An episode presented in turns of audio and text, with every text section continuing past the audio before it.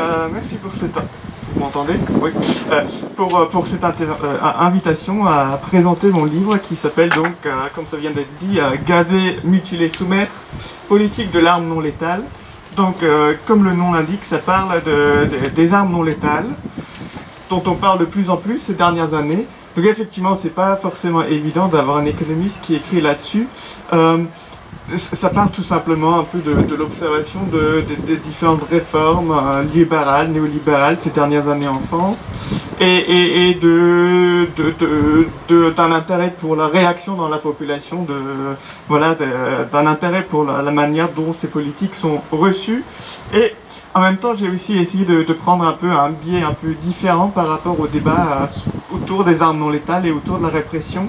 Euh, et c'est là aussi qu'on voit peut-être un petit peu le côté économiste, même, même si bah, c'est pas nécessairement.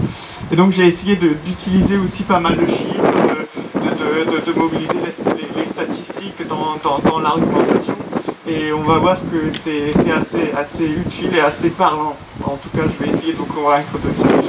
Donc, ce livre s'appelle Gazer, mutiler, soumettre et il part tout simplement euh, du constat qu'on a tous et toutes fait, euh, j'imagine, à savoir que effectivement ça devient dangereux d'aller manifester, le maintien de l'ordre devient de plus en plus violent et euh, on a donc un nombre qui augmente régulièrement, un, nombre de morts, de, mutilés, mais aussi de personnes blessées et, et de personnes traumatisées. Ça, faut pas l'oublier non plus.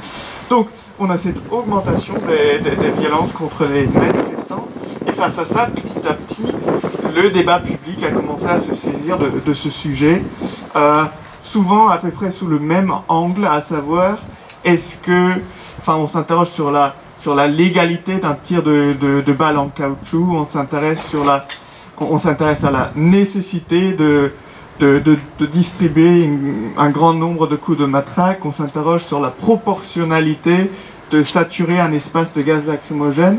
Donc, on s'interroge autour de ces questions-là qui, se demandent si le policier individuel a bien agi dans des situations données. Et ça, ça m'a laissé une petite insatisfaction, euh, puisqu'on reste un peu à la surface d'un phénomène, on décrit effectivement ce qui se passe, mais on a moins abordé en fait la, logique sous-jacente de cette escalade de, de- des violences. Et c'est précisément cette logique sous-jacente qui, qui m'a intéressé et que j'ai essayé de, de, de développer, de- d'identifier. Et pour ça, je me suis inspiré d'une idée, à, savoir que, que le philosophe euh, Grégoire Chamaillou a appelé la théorie de l'arme. Euh, et dans cette théorie de l'arme, ce qu'il dit, c'est que si on veut analyser une arme, puisque faut bien, quand on s'intéresse aux blessés, aux mutilés, faut bien s'intéresser du coup à l'outil qui a servi à la répression. Donc je m'intéresse aux armes non létales et quand on s'intéresse à une arme, euh, Chamaillou lui dit que il ne suffit pas de regarder à quelle fin une arme a été utilisée, il faut aussi s'intéresser à la manière dont l'arme façonne le comportement de celui qui l'utilise. Donc, dans quelle mesure la disponibilité d'armes non létales change le comportement ou contraint le comportement des forces de l'ordre. Donc je suis parti de cette idée-là d'interroger les effets euh, des armes non létales sur les forces de l'ordre et par extension sur le comportement des manifestants. Donc ça c'est toute la, la première partie, plusieurs euh, chapitres dans le livre qui s'intéressent à, cette question-là. Ensuite il y a une deuxième partie du livre qui, euh, qui va un peu plus loin, qui, qui, qui, qui commence par l'idée que euh, s'il y a un choix technique, le choix des armes non létales, et ben ce choix-là, il tombe pas du ciel. Il s'inscrit dans un, projet politique euh, particulier, ou plus précisément un, projet hégémonique. Et donc, il s'agit aussi de revenir sur ce projet hégémonique et, à interroger la place que prennent les armes non létales dans ce cadre-là. Du coup, je vais commencer par dérouler un peu ce que, ce que, ce que j'écris dans le livre sur la manière dont la disponibilité des armes non létales façonne le comportement des policiers, avec, avec une idée force que j'essaie d'exprimer, à savoir que, contrairement à, ce qu'on nous dit, euh, les armes non létales conduisent pas à un maintien de l'ordre plus humain, plus éthique, plus doux, Et c'est ça qui est constamment mis en avant depuis l'introduction des armes non létales. Les armes non létales seraient finalement une option, une alternative plus douce à d'autres armes. Contrairement à cette idée-là, ce que moi j'argumente, c'est que la disponibilité même des armes non létales conduit à la brutalisation du maintien de l'ordre. Donc les effets sont inverses. Puisque les forces de l'ordre disposent d'armes non létales, ils vont être plus violents. Alors comment, comment ça s'explique? Alors j'ai du coup euh, écrit un premier chapitre un peu plus historique dans lequel je m'intéresse aux conditions et aux raisons qui ont conduit les décideurs politiques à introduire des armes non létales. Et grosso modo, dans l'histoire des armes non létales, on peut identifier trois vagues. Une première vague, au début du XXe siècle, qui, vise très clairement l'agitation ouvrière. Donc il y a un mouvement ouvrier qui devient de plus en plus organisé et fort. Et face à ça, donc euh, les années, les, 10-15 années avant la Première Guerre mondiale, et bien face à ça, en France, les gouvernements essaient de trouver une manière de, réprimer. Et c'est là qu'intervient l'invention du gaz lacrymogène, qui est donc en dehors de la matraque la première arme non létale qui va être utilisée à grande échelle. 1900, voilà, cette arme est mise en place en 1911-1912 en France. Elle est prévue pour réprimer les révoltes et les manifestations ouvrières. Ensuite intervient la Première Guerre mondiale. Et c'est là que commence le, voyage du gaz lacrymogène. Donc le gaz lacrymogène passe d'une arme contre le mouvement ouvrier à une arme de guerre. Donc l'armée française utilise euh, le gaz lacrymogène dans la guerre des tranchées, notamment pour faire sortir les soldats de, l'Empire allemand des tranchées. Très vite, euh, l'Empire allemand d'ailleurs riposte un an plus tard avec un gaz euh, encore beaucoup plus dangereux. Donc ça devient une arme de guerre, sauf que en sortant de la guerre, eh bien, les soldats, ils en gardent un très mauvais souvenir. Ils trouvent ça, enfin, ils gardent des souvenirs horribles de, gaz, de ce gaz qui arrive et qui les oblige à sortir des tranchées, à s'exposer. Donc, il va être largement décrédibilisé pour le maintien de l'ordre, en tout cas domestique. Par contre, là, du coup, commence euh, la partie euh, coloniale du gaz lacrymogène. Donc, c'est une arme qui va être utilisée afin, de, afin de, réprimer les révoltes dans les colonies. Et, on a une dizaine d'années où ça sera surtout une, arme coloniale. Sauf très vite, en fait, la, crise du capitalisme de 1929, le gaz lacrymogène revient à nouveau dans les métropoles. Il est utilisé en France, à nouveau dans, dans les années 30, aux États-Unis, en Allemagne, en Italie donc dans tous ces pays-là. Euh, et ça va même être un succès commercial assez considérable, parce que ce que font les producteurs euh, de gaz lacrymogène, c'est qu'ils disent bah, cette arme, elle est formidable. Euh, vous pouvez réprimer, c'est super efficace, et en plus, ça ne se verra pas vraiment. Il faut garder à l'esprit le contexte, la photographie se développe de plus en plus. et bon, des images de personnes en sang, ça donne pas bonne presse. Alors que le gaz lacrymogène, on pense que bon, ça fait fuir les gens, euh, mais au-delà de ça, c'est pas très grave et c'est très efficace. Sauf que dès les années 30, aux États-Unis, vous avez des associations de médecins qui alertent euh, sur les dangers du gaz lacrymogène. On a les premiers cas de personnes asphyxiées à cause du gaz lacrymogène. On a des fausses couches qui sont provoquées par le gaz lacrymogène. Donc tout de suite, en fait, on voit que les conséquences sur la santé humaine sont, assez graves. Mais bon. Ensuite, on a une période de relativement calme dans le capitalisme, ce qu'on appelle un peu faussement les, les 30 glorieuses. La, répression, elle est moins présente. Et c'est seulement avec les révoltes euh, de la jeunesse et du mouvement ouvrier dans les années 60 et 70 que va commencer une deuxième vague des armes non létales.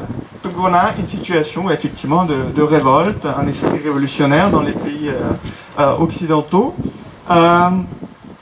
et face à ça, les gouvernements cherchent à nouveau la fuite en avant ne veulent pas trop céder sur le terrain politique. Donc ils cherchent en quelque sorte l'outil technologique magique qui permet de continuer les politiques qu'ils avaient prévues tout en réprimant efficacement sans que ça se voit trop. Euh, et du coup, à ce moment-là, sont introduites de nouvelles armes non létales, notamment les balles en caoutchouc et, les balles en plastique, dont le, flashball et le, LBD sont, sont, les héritiers. Ça va être euh, d'abord en Angleterre dans la gestion coloniale d'ailleurs, en, Irlande, et aux États-Unis dans, la, répression du mouvement étudiant et du mouvement pour les droits civiques.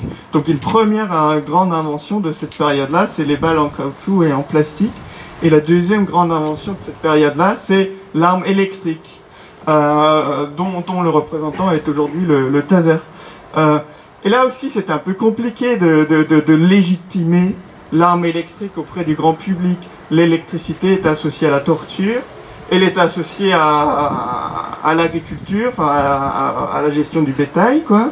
Euh, donc pour utiliser ça contre les civils, à nouveau, fallait euh, voilà, déployer tout un, tout un arsenal euh, de, publicité. Mais ça a fonctionné. En même temps, cette, cette, vague de révolte, elle se calme un peu au fur et à mesure. Donc ça devient un peu plus calme à nouveau sur, sur, sur le front des, des, armes non létales. Et là, on arrive dans les années 90. Euh, et ça commence par la révolte euh, des, quartiers populaires de Los Angeles où on a cette, scène en 1991 où un, homme noir se fait tabasser par la police, ce qui en soi n'est pas un événement extraordinaire. Ce qui le rend important, c'est que cet événement a été filmé. Et donc la vidéo a été diffusée, et c'est ça qui va provoquer les, révoltes des quartiers populaires de Los Angeles, qui, voilà, ça va être une révolte assez importante. Et la réaction de la police, c'est pas de dire ah c'est vrai qu'on a, tabassé un type et on n'aurait pas dû, donc on va se comporter différemment. Non, la réaction de la police, ça va être on a besoin d'armes plus efficaces parce que vous voyez bien, on n'arrive même pas à mater la révolte dans les quartiers populaires de Los Angeles. Et donc là commence à nouveau un effort de recherche et de développement pour trouver de nouvelles armes euh, dont, je vais parler euh, dans un instant. Euh, et ce qui est assez important, c'est qu'en France, c'est similaire, c'est par le biais de la gestion des banlieues que vont être introduits le flashball, flashball en, en 1995. Euh, et ce qui est une, continuité dans ces trois vagues d'armes non létales, c'est que finalement, euh, c'est à chaque fois que l'État perçoit une crise du maintien de l'ordre qu'il va vouloir introduire de nouvelles armes, qu'il cherche de nouvelles armes. Euh, alors dans les deux premiers cas, on a une situation effectivement de situation de, de, de contestation très très forte que ce soit le mouvement ouvrier euh,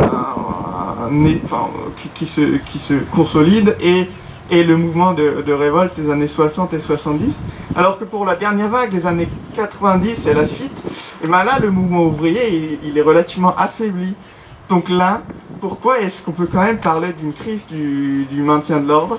Parce que tout simplement, l'État est devenu plus intolérant face à la contestation. Donc là, c'est pas tellement que la contestation dans la rue a été très forte dans les années 90, c'est plutôt que l'État est devenu plus intolérant. Et on va en, on va en parler dans un instant un peu plus. Euh, et ensuite, on voit effectivement en France euh, se développer euh, toute une panoplie d'armes non létales, toujours plus, plus diverses, et avec des armes toujours plus puissantes. On a donc l'introduction du flashball, euh, l'introduction des flashballs super pro, la grenade de désencerclement, la grenade assourdissante, le LBD-40. Ce, sont des armes qui sont toujours plus puissantes. Ça, c'est très important à garder à l'esprit. Euh, parce que ça, ça façonne aussi la manière dont les, les, les policiers, les gendarmes voient le maintien de l'ordre. Ils voient que ces armes-là leur permettent de traverser des espaces toujours plus longs, toujours plus grands. Donc ils peuvent être toujours plus loin des manifestants. Donc ça leur donne aussi un sentiment de sécurité, au-delà du fait que euh, pendant toute cette période, pendant la deuxième moitié du XXe siècle, l'équipement protecteur des policiers est devenu aussi de plus en plus solide. Donc on a vraiment une asymétrie qui est de plus en plus flagrante entre l'équipement en armes et en protection des policiers et les manifestants de l'autre côté. Donc il y a vraiment une asymétrie euh, criante. Toujours est-il donc que les policiers peuvent traverser des distances, peuvent réprimer à, toujours, à une distance toujours plus grande. Euh, sauf que du coup, arrive aussi une certaine injonction pour eux, à savoir que bah, pour garder en sécurité son unité, vaut mieux tirer plutôt plus vite que trop tard. Enfin, trop tôt que trop tard. Et donc, si les policiers veulent en quelque sorte exploiter au maximum les capacités, techniques des armes non létales, bah, ils sont incités à tirer sans forcément constater une, volonté hostile en face. Donc ils sont incités à tirer plus à tirer plus tôt. Et donc ça c'est un premier problème qui contribue à expliquer pourquoi le maintien de l'ordre est de plus en plus brutal. Et c'est à ce moment-là aussi qu'on peut s'interroger un peu sur ce que ça veut dire en fait les armes non létales. Alors la définition de l'arme non létale, c'est une arme qui ne tue, qui ne tue pas ou qui ne mutile pas. Donc elle ne, tue et ne mutile. Euh, sauf que l'expérience nous montre qu'en fait on a quand même un certain nombre de morts et un nombre encore beaucoup plus important de, mutilés. Euh, et ça c'est seulement pour les blessures les plus graves. Euh, donc d'où est-ce que vient cette idée de non létal eh bien généralement ce sont les producteurs de ces armes-là qui en quelque sorte collent l'étiquette c'est une arme non létale. Et généralement c'est pas une arme non létale dans l'absolu, mais elle est non létale sous condition de l'utiliser d'une certaine manière. Donc il faut suivre les consignes. Alors quelles sont les consignes? Ça c'est euh, une question assez importante. Si on prend l'exemple du LBD 40, donc euh, du, du, fusil qui permet de projeter des balles en caoutchouc, les consignes sont assez précises.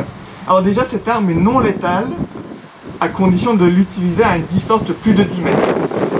Ensuite, elle est non létale dans un contexte qui ressemble un peu à un contexte d'utilisation euh, sur un stand de tir.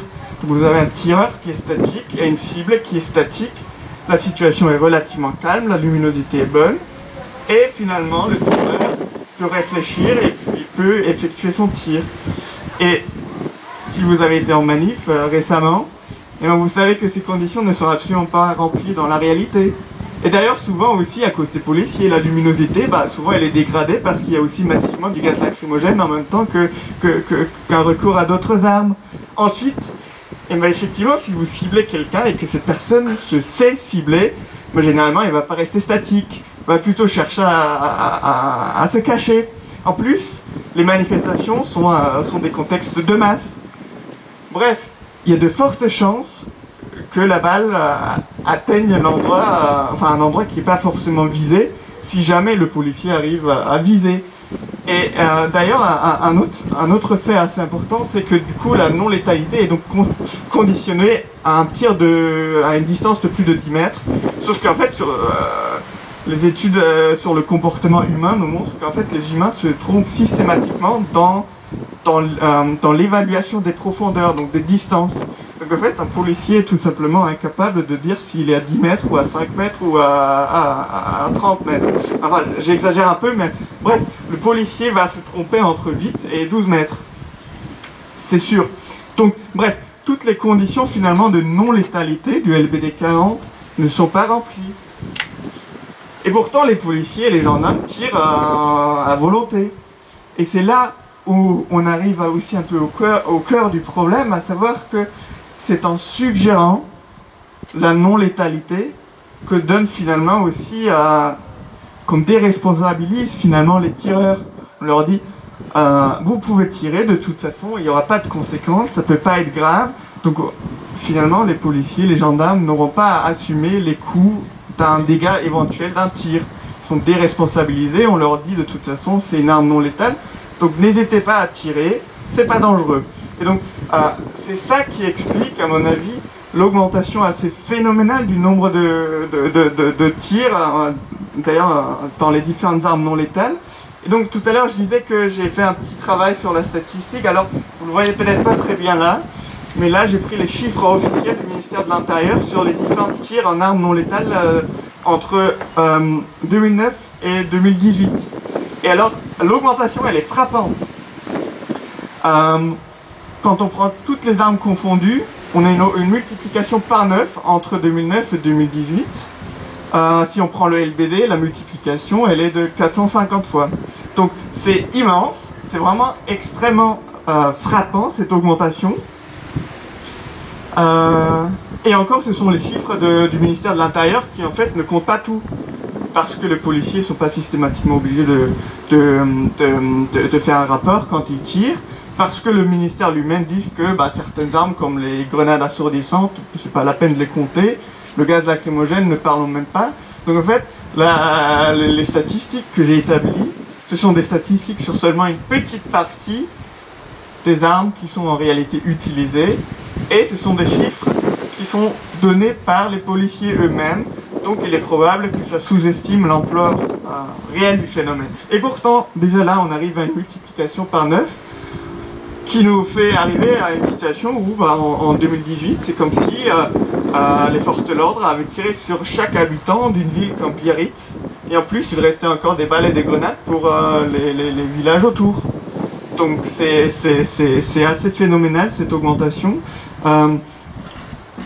et il, me semble donc qu'on peut plutôt bien l'expliquer par le fait que c'est en suggérant la non-létalité qu'on finalement euh, euh, encourage les policiers, qu'on les incite à tirer plus et plus vite. Donc c'est pour ça qu'une des idées que je mets en avant, c'est que la disponibilité même des armes non létales conduit à la brutalisation du maintien de l'ordre. Donc ça c'est un peu euh, une première idée. Et ensuite, je disais tout à l'heure que je m'intéressais pas seulement à la manière dont les armes non létales façonnent le comportement des forces de l'ordre, mais aussi à la manière dont les armes non létales façonnent le comportement de celles et ceux qui sont exposés à ces armes, donc les manifestants et les manifestantes. Et ce qu'on a vu se développer assez rapidement ces, dernières années, c'est des pratiques d'autoprotection euh, populaire. On voit de plus en plus de manifestants qui viennent équipés que ce soit un foulard, un masque, des, lunettes, un casque, euh, des masques à gaz. On voit aussi l'apparition de, banderoles renforcées ou d'autres outils de protection du corps. Parce que précisément, les gens ont compris que se rendre en manifestation, c'est dangereux. Alors effectivement, ces armes ont quand même leur effet parce qu'elles ont désincité aussi beaucoup de gens qui étaient trop inquiets pour leur santé. Mais ils ont aussi produit, en quelque sorte, le développement rapide de, pratiques d'autodéfense populaire qui me, semble assez important. Et, euh, et ça embête les forces de l'ordre. Ils sont réellement embêtés parce qu'ils voient du coup que une partie des effets des armes non létales est contournée. Et parfois, ça se fait très spontanément. On a des témoignages, euh, des mobilisations des gilets jaunes, où il y en a un qui dit aux autres mais en fait, il y a un décathlon juste à, côté là, vous pouvez aller, vous pouvez y trouver des lunettes de, natation et vous, achetez un, équipement de protection. Donc c'est vraiment les gens qui spontanément, sur le champ, parfois, ont appris ce que c'est l'autoprotection. Parce que, effectivement, celles et ceux qui ont fait la, euh, mobilisation contre la loi travail ou, euh, ou, Notre-Dame de ils savent qu'il faut se protéger. Mais pour les Gilets jaunes, c'était en partie quand même un public assez novice et ils ont appris très très vite. Et c'est ça aussi d'ailleurs qui explique pourquoi, à un moment, j'ai trouvé un article du Parisien qui, disait Ouais, euh, au tribunal, euh, pour les procès des Gilets jaunes, bah, c'est bizarre, il y, a, très peu de vrais casseurs. Et en fait, pour eux, bah, les casseurs, c'était ceux qui viennent équipés en manif. Et en fait, comme tout le monde a très vite appris qu'il faut se protéger, bah voilà, c'était un peu tout le monde qui pouvait se retrouver devant, le tribunal pour, pour, pour, pour, faire euh, d'être d'être équipé comme un casseur. Euh, donc on a, on a cette situation-là où on a un apprentissage aussi très vite de l'autoprotection populaire et je disais que ça embête les forces de l'ordre. Euh, dans le rapport qui a été rédigé par euh, l'IGPN, la police des polices, et son, et, son équivalent chez la gendarmerie, dans, dans, ce rapport sur la mort de Rémi Fraisse, donc un rapport de 2014, on peut lire entre autres que euh, les manifestants effectivement contournent avec un certain nombre d'outils de protection les effets des armes non létales et que c'est pour ça qu'il faut faire aussi du coup des contrôles renforcés euh, euh, pour accéder aux manifestations et confisquer éventuellement de l'équipement de protection. Et c'est ce qu'on a vu se développer par la suite. Mais tout ça pour dire qu'effectivement, cet équipement de protection qui est un peu improvisé, un peu bancal, en réalité, il a, un, vrai effet à la fois de protection, mais qui, change aussi le rapport de force dans la rue par rapport aux, forces de l'ordre. Mais bon, toujours est-il qu'on a quand même un nombre important de, manifestants blessés.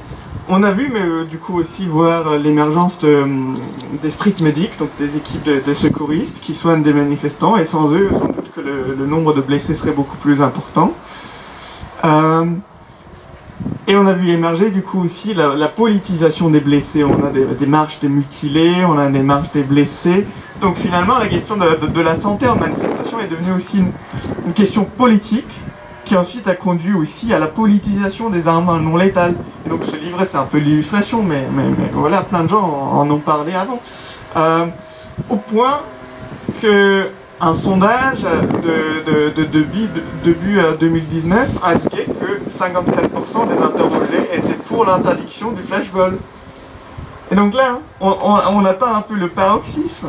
Ces armes étaient là, initialement, ont été introduites pour garantir un, maintien de l'ordre plus doux. Et finalement, c'est pas le maintien de l'ordre qui est devenu plus doux, ce sont les armes qui ont été décrédibilisées auprès d'un grand nombre de personnes. Donc on voit bien ici que ce sont aussi du coup les armes qui ont été euh, politisées. Et dans ce cadre-là, il me semble important de souligner qu'effectivement aujourd'hui, bah, un nombre de plus en plus conséquent de personnes peut être concerné par les violences policières. Ça va du coup euh, effectivement des, habitants des banlieues, euh, ça concerne les syndicalistes, les écologistes, mais ça concerne aussi des députés d'opposition maintenant. Donc ça, ça, peut être voilà, beaucoup de monde. Et, face à cette situation, je pense qu'il est important de mettre en, avant un peu cette idée de, contrôle populaire de l'armement. C'est-à-dire qu'on ne peut plus laisser à la police la gestion de l'armement, mais qu'il faut un contrôle populaire là-dessus. Donc autrement, dit, il faut interdire un certain nombre d'armes dont on sait pertinemment aujourd'hui qu'elles sont dangereuses et, qu'elles sont, beaucoup trop dangereuses. Mais il faut aussi inscrire ce contrôle populaire dans la, dans la durée donc à chaque fois que la police tente d'introduire une nouvelle, une nouvelle arme, ben, il faudrait un contrôle populaire qui, statue sur, euh, sur, euh, sur l'introduction ou non de, de, ces armes-là. Voilà donc un peu la première partie du livre. Et ensuite je passe maintenant à la deuxième partie qui concerne plus le projet politique dans lequel ces armes-là s'inscrivent. Et une chose qui, me semble importante, effectivement, c'est que les armes non létales, finalement, ce sont un peu les armes du maintien de l'ordre néolibéral. Je dis ça parce que ça, coïncide historiquement. C'est dans les années 90 que grande diversité d'armes non létales ont été introduites a été introduite en France, comme je le disais tout à l'heure. Mais aussi sur le plan euh, théorique, ça fait sens, parce qu'on a bien ce contexte-là où euh, bah, suite à, la baisse du taux de profit euh, de plus en plus importante dans les années 60, la classe dominante, elle avait besoin de changer de modèle de société, de changer de régime d'accumulation. C'est pour ça que le néolibéralisme a été introduit petit à petit. Ça, vous le connaissez euh, tous et toutes. et ce, néolibéralisme a, a, quand même... il y a un petit risque dans cette histoire, à savoir que dans la mesure où ce projet consiste à creuser les inégalités pour transférer une part toujours plus grande des richesses vers, la classe dominante. Ce projet, est propice à la contestation. Appauvrir les gens, bah forcément, ça conduira à, générer euh, de la contestation, des manifestations, des grèves et, et ainsi de suite. Et c'est là qu'interviennent à nouveau les armes non létales, puisque ces armes-là, finalement, elles suggèrent que qu'on peut réprimer en douceur, sans vraiment faire des dégâts. Donc il y a aussi une sorte de dimension idéologique à ces armes-là. Ce seraient des armes quasi magiques, qui seraient efficaces, mais, mais, sans blesser euh, qui que ce soit. Euh, et je pense que de, ce point de vue-là, les armes non létales sont, sont indissociables du, maintien de l'ordre néolibéral. Et c'est pas, c'est pas par surprise qu'on voit ça aussi dans d'autres pays. Alors, euh, au début du livre, je fais une petite liste des, des, pays où il y a eu un débat autour des armes non létales. Et, en fait, depuis, bah, le débat a continué. On peut penser au Chili, penser maintenant aux États-Unis, avant euh, Hong Kong, euh, l'Espagne, la Catalogne surtout, aussi l'Angleterre l'Algérie, bref, la, liste est longue, et partout on voit le même, le, même phénomène. Mais il y a quand même une particularité française euh, qui est en lien aussi avec euh, l'avancée du néolibéralisme en France. Si on se place du point de vue de la comparaison des différents capitalismes nationaux, on voit que dans les pays voisins de la France, euh, les réformes néolibérales sont allées beaucoup plus loin. Le néolibéralisme est beaucoup plus avancé dans les pays voisins, alors qu'en France, il y a eu une histoire de, résistance, de mobilisation. Alors, rétrospectivement, on peut avoir l'impression que, bon, il y a eu, sur les 30 dernières années, il y a eu euh, quelques victoires, mais il y a eu surtout des défaites pour le mouvement ouvrier. Mais ce qu'il ne faut pas oublier, c'est que euh, à chaque fois que le mouvement ouvrier décide de se battre, ben, en fait, ça désincite aussi, ou en tout cas, ça fait réfléchir le gouvernement. Se demande deux fois si vraiment là, on fait encore une réforme qui risque à nouveau de mettre tout le monde dans la rue. Donc ça freine en quelque sorte l'avancée du néolibéralisme et ça a produit une situation où effectivement le néolibéralisme, comparé à d'autres pays, en France, il est moins avancé. Mais ce que ça veut dire aussi, c'est que du point de vue capitaliste, il y a encore des choses à gratter en France. Il y a encore des réformes à faire passer, il y a encore matière à privatiser, il y a encore matière à augmenter les profits. Donc la France est devenue assez, centrale, parce qu'il y a un potentiel encore assez important. Et face à ce potentiel-là, justement, les gouvernements, et c'est pour ça que, en fait, pour comprendre le maintien de l'ordre, il est moins intéressant de s'intéresser à la doctrine de tel ou tel ministre de l'Intérieur, parce que ça supposerait un peu que, en échangeant, en remplaçant le ministre de l'Intérieur par une autre personne plus respectueuse des droits humains, changerait. Alors qu'en fait, ce qu'on voit, c'est un, un continuum qui commence dans les années 90 et qui continue jusqu'à aujourd'hui. Chacun des gouvernements a introduit de nouvelles armes non létales et des armes non létales toujours plus puissantes dans le dans, l'objectif effectivement de pouvoir réprimer en, douceur. Donc on a une continuité comme ça de, l'extension des armes non létales qui est indissociable du, projet néolibéral. Et les, chiffres à nouveau sont assez, assez frappants sur, euh, sur les dernières années en France. La Cour des comptes s'est penchée sur les dépenses en armes non létales et aussi en équipement plus général chez les forces de l'ordre. Donc elle a sorti un rapport en 2018 où voilà, euh, c'est de la Cour des comptes, donc elle compte tout un tas de choses. Euh, elle compte aussi, du coup, l'évolution des armes euh, chez, les policiers et les gendarmes. Et ce qu'on voit, c'est que les armes non létales sont les armes qui sont le plus fortement en augmentation. Sur seulement 5 ans, l'équipement en armes non létales a quasiment doublé. Donc entre 2012 et 2017, on a une augmentation de 60 en armement non létal. Sur la même période, on a aussi eu une augmentation très forte en, équipement de protection pour les policiers. Donc à nouveau, effectivement, euh, on a et, ça n'a pas arrêté, même pendant le confinement, le gouvernement a commandé encore de, nouvelles armes. Donc c'est vraiment quelque chose qui dépasse les différents gouvernements et qui est associé au projet néolibéral, mais qui nous dit aussi quelque chose d'assez inquiétant sur la manière dont les gouvernements successifs conçoivent la contestation en France. Euh, ça nous dit que les gouvernements se préparent à utiliser de plus en plus d'armes. Alors, la, statistique sur le recours aux armes non létales, dont, je vous ai parlé tout à l'heure, est déjà très inquiétante parce qu'on a une augmentation phénoménale des tirs. Sauf que ce que font les gouvernements, c'est qu'ils dépensent encore plus d'argent public dans l'équipement en armes non létales. Donc, potentiellement, on peut s'attendre à ce que les violences policières par armes non létales augmentent encore beaucoup plus les années à venir. Donc on a qui se prépare à recevoir les mobilisations populaires par la force. Et ça c'est... Voilà, faut, faut, faut, le garder à l'esprit. Et bien sûr, euh, bah, derrière tout ça, vous avez une industrie euh, qui prospère. Alors, il faut dire que l'industrie de, l'armement non létal, elle n'est elle est pas très grande mais elle se développe hein, de manière significative. Il y a quelques années encore, les études de marché pour ce secteur-là prédisaient un fort, un fort potentiel de croissance dans les pays de l'Asie du Sud-Est et dans quelques pays, euh, euh, enfin dans quelques dictatures.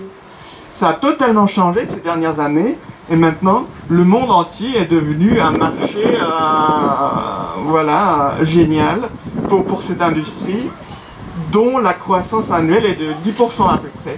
Alors 10%, c'est un, chiffre extrêmement élevé, quand on considère que la croissance économique générale euh, dans un pays comme la France, elle est autour de 2%. Donc ce secteur de l'armement non létal, il augmente beaucoup plus. Donc chaque année, 10%.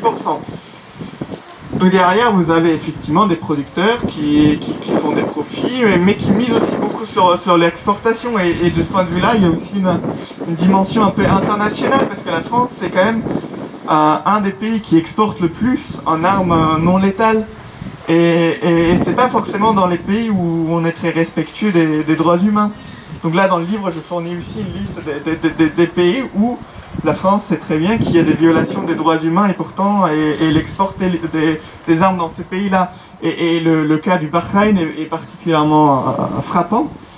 Alors, on a dans le cadre des, révolutions arabes, effectivement aussi un mouvement révolutionnaire au Bahreïn qui est réprimé en 2011 suite à cette répression sanglante, il y a une interdiction pour la, France, a une interdiction d'exporter de l'armement au Bahreïn. Sauf qu'en 2012, on trouve des armes françaises au Bahreïn utilisées euh, avec une date de fabrication de 2012. Donc après l'interdiction euh, d'exporter. Donc effectivement, on a de ce point de vue-là aussi une, grande proximité entre d'un côté les décideurs politiques français et de l'autre côté l'industrie de l'armement français qui d'ailleurs n'était pas très contente ces, dernières années parce qu'elle trouvait que la France n'achetait pas, assez d'armes et que en plus le flashball avait une mauvaise réputation. Donc euh, jusqu'en 2016, elle considérait que bah, finalement la France n'est pas un très bon marché. Mais depuis, ils ont changé d'avis, ils trouvent que ça va, c'est plutôt, pas mal, la France réprime euh, plutôt bien, donc euh, c'est bon pour les affaires. voilà, je, ferme la parenthèse sur l'industrie. Et je termine par euh, quelques mots de, de, la conclusion du livre, en quelque sorte. Euh, ce qui me semble important, du coup, c'est effectivement de pousser vers un désarmement de la police. Et de ce point de vue-là aussi, le débat américain actuellement, il est assez intéressant parce qu'ils ont une réelle discussion autour de l'abolition de la police, autour de, de, démanteler la, police, d'utiliser les, les, dépenses publiques dédiées à la police pour d'autres pour, pour d'autres préoccupations. Euh, donc cette idée de désarmement, elle me semble importante, mais il faut toujours garder à l'esprit que, étant donné que, et là du coup c'est une réflexion un peu sur, sur, l'État capitaliste, étant donné que cet État euh, capitaliste forme une, unité fonctionnelle avec le processus d'accumulation du capital, et ben en fait vous avez une violence qui est inhérente à, la société capitaliste et s'exprime du coup différemment selon les différents régimes d'accumulation. Donc le Fordisme, donc les, années de l'après-guerre, c'était un régime d'accumulation différent avec une répression différente de la répression du néolibéralisme. Mais ce qui est inhérent au capitalisme, euh, c'est de réprimer, de réprimer euh, celles et ceux qui en quelque sorte se trouvent par leur position sociale, en quelque sorte potentiellement opposés à la maximisation des flux du, capital, alors que le rôle de l'État, c'est précisément de garantir les conditions qui permettent à l'économie de fonctionner euh, sans la moindre entrave. Donc, euh, finalement, bah, la solution du, problème, effectivement, ne pourra venir que d'une solution euh, en matière de rapports sociaux, donc une, solution qui, touche au capitalisme et à son état. Euh, mais n'empêche, en attendant, hein, je pense qu'on gagnerait déjà pas mal en termes de, santé publique, de sécurité en manifestation et donc en droit démocratique de pousser vers un, désarmement de l'État.